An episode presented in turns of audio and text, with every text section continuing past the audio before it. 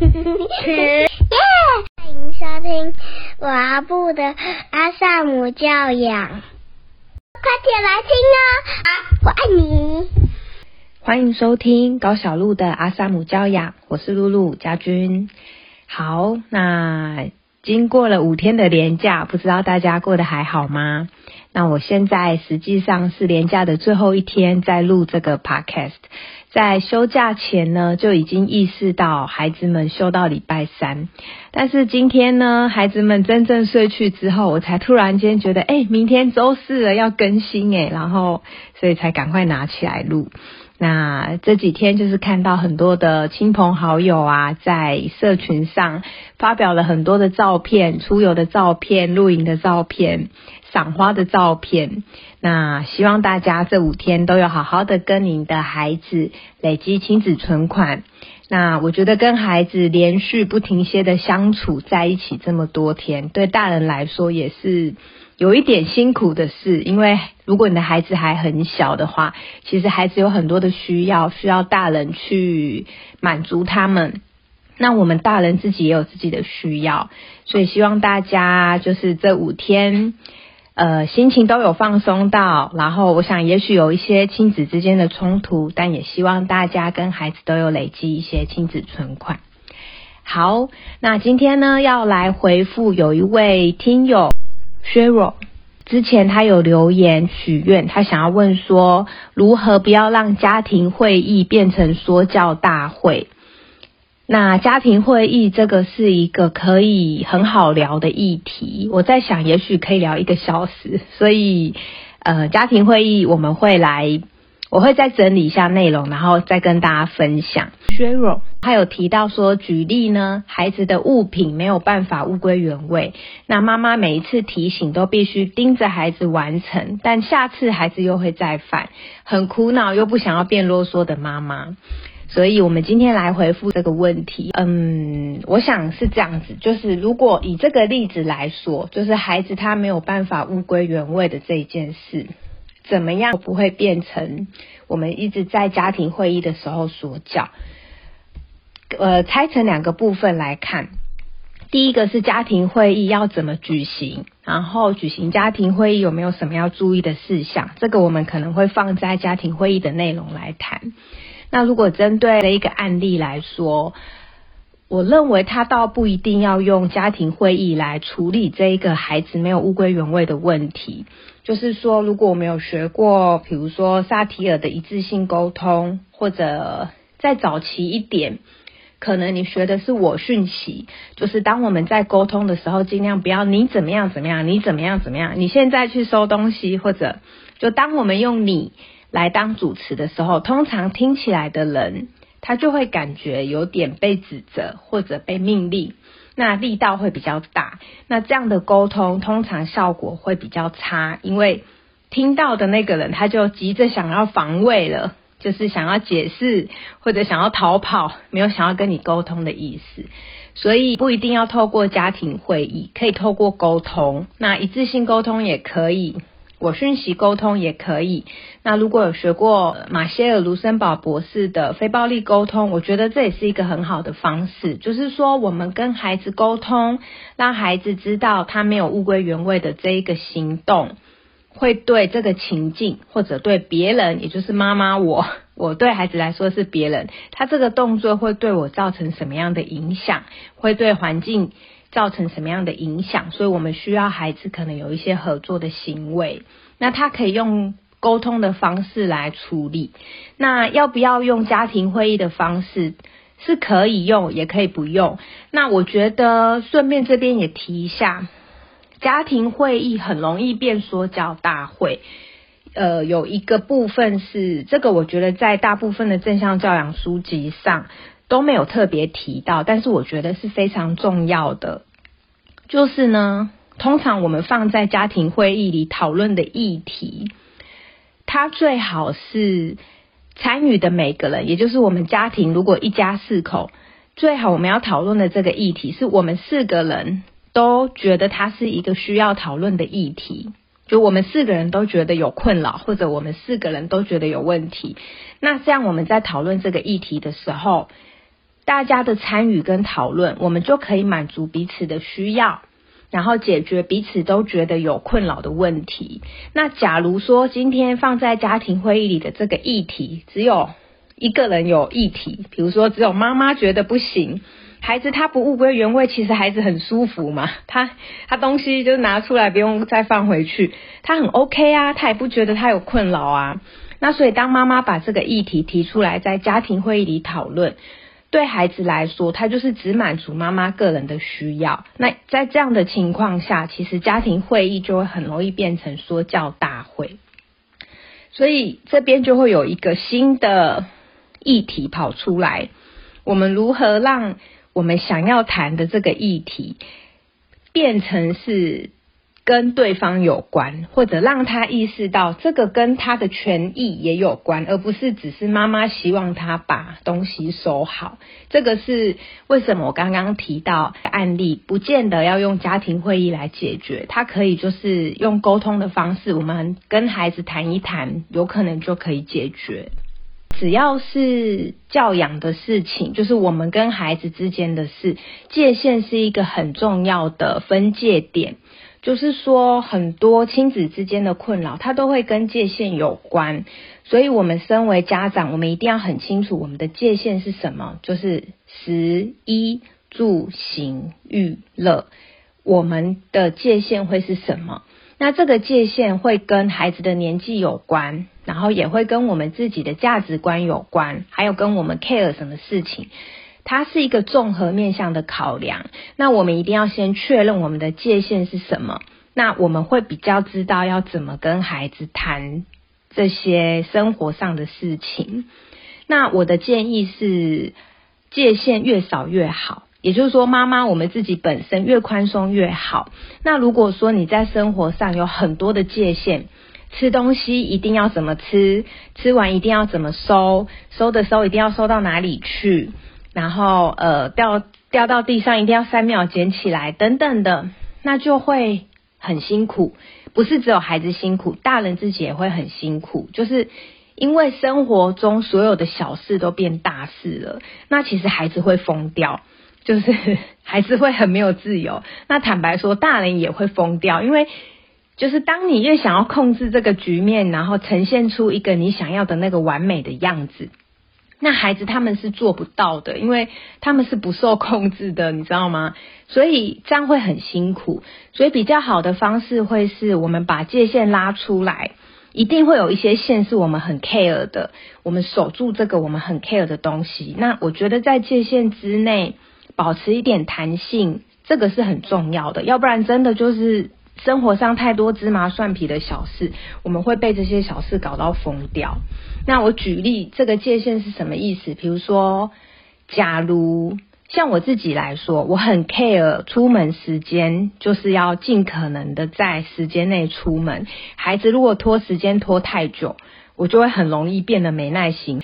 举例，如果是这样，我的界限就是时间到的时候要出门。那大家如果有带过孩子，你们真的会知道，孩子他们是，比如说你早上十点说，我们今天连假要去某一个特色公园玩，如果没有。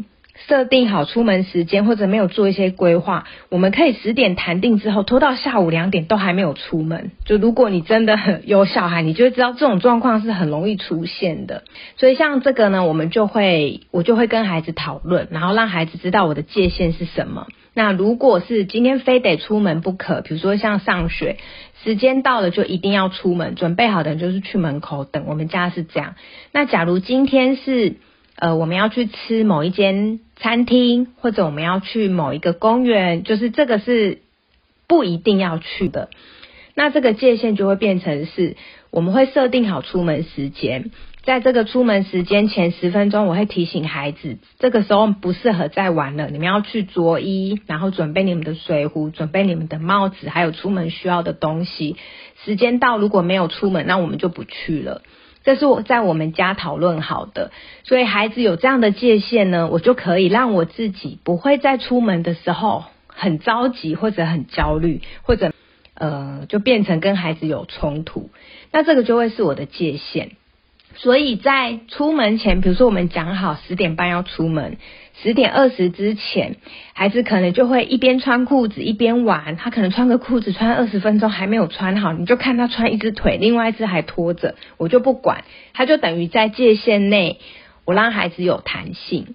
所以这个就会是我把我最后那个线拉拉住，那在线之内就保有弹性。就是说物归原位这件事，你的线在哪里？然后什么东西一定要物归原位，什么东西其实可以不用，然后你就会比较知道你的线要放在哪里，然后在线之内就保有一些弹性。OK，那我觉得，嗯，如果说以收东西这个例子，还有几个部分，因为我不太知道。就是提问的听友，你的孩子现在是几岁？还有他是经常都是这样，那是公物品还是孩子的私人物品？他没有收，就是有很多细节我不是很确定，所以我可能没有办法给你一个很适合你的答案。但是如果我们就是以比较通则的来讨论这个议题的话，可以去看一看孩子他的需要是什么。就说当孩子他今天东西拿出来没有办法。物归原位，或者一直要妈妈催促，那我们可以试着去了解孩子，就是他是有什么困难吗？就是收拾对他来说是做不到的吗？还是说柜子太高了吗？还是他要放到这个盒子里对他来说很麻烦吗？那我们可以怎么样安排这个环境，让他是更适合小孩子去做收纳的？好，如果是在学龄前的话，其实我觉得环境的安排是很重要的。那当然，孩子如果已经小学一二年级，甚至三四年级以上了，有一点基础的收纳能力就会是需要的。所以我们可以了解一下孩子他怎么了，没有办法收拾，然后总是这样吗？还是偶尔而已啦？那有可能孩子觉得收拾不好玩嘛？就是我拿东西出来玩很开心，但我放回去这件事就不好玩啊。所以我们可能可以试着让他亲子化，比如说我们现在要收东西，虽然东西是孩子拿出来的，但我们身为家长，我们愿不愿意陪着孩子一起收，然后让收东西这一件事变成是一个游戏，然后就会比较，它就会变成一个很轻松的氛围。那孩子收起东西来，他也会觉得比较开心，他就不会每一次联想到要收东西，就会觉得啊好烦哦，就那种感觉就会。很不喜欢收东西，那我觉得这个是我们可以做努力的部分。那再来是有可能是习惯问题，就是说孩子他总是没有物归原位，这可能我们就需要培养孩子建立物品的常规，就是说什么东西放在哪里，每一样物品它会有一个家，这个可能要先建立这个常规，建立起来之后，后面就会顺遂一些。那建立这个常规会需要透过行为结果法。这个可能又是另外一个课题了哈，就是可以再另外谈。那基本上就是我们要先确认孩子他有这样的概念，就是每一个物品它是放在哪里的。那我们家的规定是拿一样收一样才能玩下一样，还是说我们家的规定是你可以无限取用，但是到晚上几点，比如说七点的时候。就是七点到七点半，就是所有的物品要物归原位。那每个家庭的常规是不一样的，有的妈妈可以接受，她觉得她想要让孩子有一个创造力，所以孩子可以把所有的玩具 mix 在一起，然后发挥他的想象力。那有些妈妈很重视，呃，他一定要拿下来玩好之后收回去才可以拿下一样。所以你可以按照你自己的想法，然后去。想一下，你想要在你们家里设立什么样的物品常规？再来是这个物品，它是属于谁的物品？我觉得这个也是要考量的。比如说，孩子拿的物品是他的物品吗？那他的物品是放在客厅这个公区吗？还是他的物品是放在他自己的房间，是属于他个人的私有区域？这个都会有差别。那如果像我们家呢？如果是孩子的物品，然后又是在他自己的房间内，基本上那就我是放手的，就是这个在界限之内，我就会有一个弹性，让孩子自己决定他要怎么样处理他的物品。那如果是在公区，就会有公区的规定。举例来说，我们家的公区呢，就是客厅有很多个柜子。那柜子有分我的柜子跟孩子的柜子，所以孩子的物品会放在孩子的柜子。那孩子取下来之后呢，他只要不要把他的东西堆在走道上，就是让我没有办法在家顺畅的走路。那原则上，孩子在他们工区的游戏区里怎么摆，我都没有意见。所以工区还是会有工区的规定。那所以大概是这样，但是基本上我都会鼓励家长们，如果你的孩子年纪越小，就是规定尽量简单一点。然后宽松一点，有弹性一点会是好一点的。比如说举例来说，假如呃我们也都曾经上班工作嘛，哈，或者现在也还有在上班工作。如果你一回到家，你的另一半就跟你说：“哎，你的袜子不能丢在那里，请你放到丢袜子的篮子里。”然后，哎，你的包包不要乱丢在地上，请你拿到你的书房放在你的。就是桌边或者请你物归原位，你也会觉得哦好烦哦，我刚下班我好累哦，可不可以让我休息一下？所以大概是这种感觉，就是说物品它虽然会有自己的家，但是我们稍微保有一点弹性跟空间，会让彼此在家里面生活起来稍微觉得比较不会一直觉得好像有好多好多的小事要做，就会觉得很琐碎。好，那如果我们要提醒孩子呢？比如说孩子他他就算是公区的物品，他拿下来之后，他还是需要收回去啊。那当然，如果我们愿意，我们就跟孩子一起收，用一点趣味化、游戏化的方式一起收。那如果我们不愿意，还是要请孩子收，这个提醒有时候真的就会变得很唠叨、很啰嗦。所以我们可以跟孩子讨论，比如说我们设定一些暗号，或者。我们想一个词汇，或者请孩子想一个词汇，就跟孩子说，呃，比如说你什么东西积木拿下来玩玩，那如果妈咪看到他没有收，可是我踩到我会痛，我想要提醒你收好，但我又不想一直讲，然后感觉我自己很唠叨，那我能不能够呃用什么样的方式提醒你，你觉得你是可以接受的？通常孩子他们也不喜欢妈妈一直唠叨啦，所以还是会愿意陪你一起想一个方法。所以呢，你可能就可以设定一个暗号，比如说你就用笔的手就比一下积木，但嘴巴不说话。或者呢，你就可以呃讲两个字就好，积木，就是你可以拍一拍你的孩子，然后讲积木。就这样，所以你就可以省掉一大串，比如说去收积木，或者我已经讲三次了，你到底什么时候要收？你就可以把很多句这样子的提醒收掉，变成两个字积木。那孩子只要他同意这个暗号，然后他知道你在说什么，他就会变得比较不会那么琐碎或那么啰嗦。所以就是可以设定一些暗号，或者是找一个词汇来代替。那这个就是提到，我觉得很多时候其实我们可以跟孩子请求帮忙，就是说，像我会，我也会这样子啊，我也会有些时候会变得很啰嗦啊，就一直要提醒孩子。那我很不喜欢当一个啰嗦的妈妈，所以有些时候我留意到了，我就会去跟我的孩子们商量，我就会说，刚刚什么事情，我发现我一直在提醒你们，但是我不喜欢我自己当一个很唠叨的妈妈，所以我需要你们的帮忙。然后我就会跟孩子说我的困扰是什么，我想要请他们帮忙我，他们可不可以想一个方法，是他们觉得他们可以接受，然后也适合我的，可以协助我，不要让我变得那么啰嗦。那通常孩子就会想一些方法，我们就可以有一些新的方向来执行，而不会变成我一直要唠叨。所以我觉得向孩子请求帮忙这件事情也是很重要的。第一个是，呃，我们请孩子帮忙。孩子他也在思考如何解决问题。第二个是孩子可以理解妈妈你遇到什么样的困扰，他可以有一个换位思考的机会。那再来是孩子有机会可以帮上你的忙，其实孩子会很愿意的，而且他会觉得他有能力。哇，我可以帮上我妈妈的忙诶。对，如果大家有发现，其实孩子们很喜欢帮忙，所以我觉得不妨可以开口跟孩子请求他的帮忙。那。